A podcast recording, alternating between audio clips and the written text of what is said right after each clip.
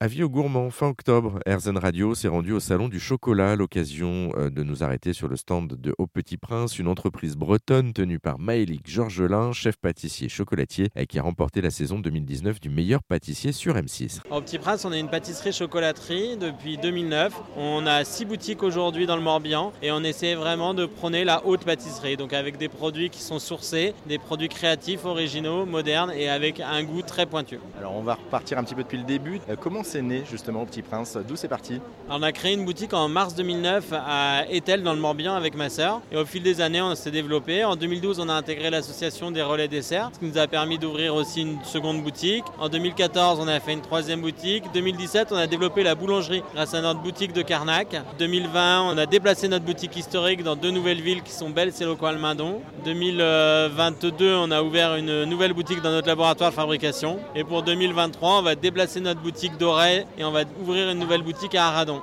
Voilà, donc on a un programme très chargé. Euh, et en 2019, on a eu la chance de remporter le meilleur pâtissier les professionnels sur M6. Pour la petite histoire, justement, dans l'émission, vous aviez gagné grâce à quel euh, produit? Alors, on avait euh, marqué les esprits à travers notre travail du chocolat, notamment les sculptures. On avait fait un énorme rhinocéros sculpté en chocolat pendant une épreuve avec un gâteau qui s'appelle le Féroce, qui était au calamansi, chocolat au lait et au thé. Donc quelque chose d'assez original et qui avait beaucoup plu à, Pierre Hermé et Cyril on, s'en doute. Et puis on voit d'ailleurs derrière vous, euh, alors pour ceux, nous qui faisons de la radio, je l'explique, mais il y a une, sculpture qui est en train d'être faite, pareil en chocolat, une, sirène en chocolat. Vous pouvez nous dire un petit peu euh, pourquoi justement? Alors tous les ans, on fait une sculpture. Donc on a fait ce fameux rhinocéros. L'année dernière, on a fait une panthère. Cette année, on a décidé de faire une sirène. Donc tous les ans, on sculpte en direct, en public, devant les gens. Ça permet d'échanger avec le public, qu'ils comprennent que le chocolat, on peut bien sûr le manger, mais ça se travaille aussi, ça se sculpte avec des ciseaux à bois. Il y a des techniques de modelage.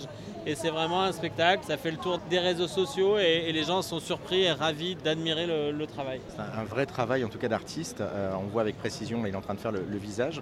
Euh, juste, ça demande combien d'heures de travail au total? Là, il y a à peu près un mois de travail. On est entre 150 et 200 heures de travail pour une telle, pour une telle sculpture.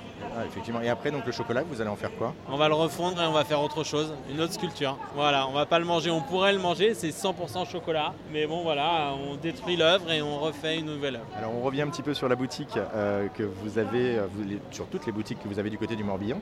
Euh, qu'est-ce que vous avez en, produits phares, on va dire, notamment Alors vous faites des gâteaux, vous faites du chocolat, vous faites du pain. Qu'est-ce qui, qu'est-ce qui parle le, plus?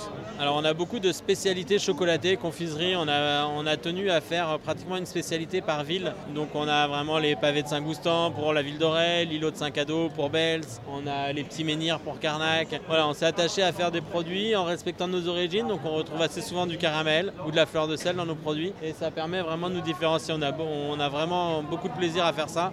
Et on a sorti cette année une, boîte de barres chocolatées bretonnes. Donc euh, voilà, c'est quelque chose qui, fonctionne très très bien. Et même au salon aujourd'hui, ça rencontre un, un franc succès. Et cette barre chocolatée bretonne, elle a quoi de particulier C'est-à-dire qu'elle est au sel, euh, au sel de mer?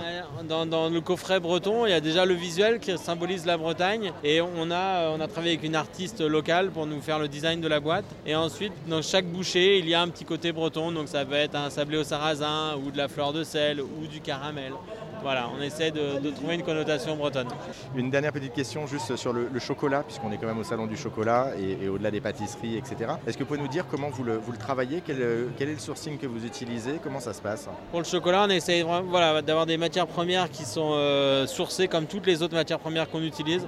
On choisit des, des cacaos différents. Moi, j'aime beaucoup les cacaos de Madagascar, j'aime beaucoup l'acidité. Donc les cacaos malgaches, les cacaos péruviens aussi. Donc voilà, on travaille, c'est vrai, un peu plus ces, ces cacaos-là. J'aime beaucoup les cacao d'Équateur également. Donc voilà, c'est vraiment nos, trois cacao favoris, je dirais. On choisit le bon chocolat pour aller avec le bon parfum Et pour retrouver tous les produits de My League, c'est au Petit Prince que ça se passe dans le Morbihan. Si vous êtes de passage, on vous a mis tous les liens sur rzn.fr.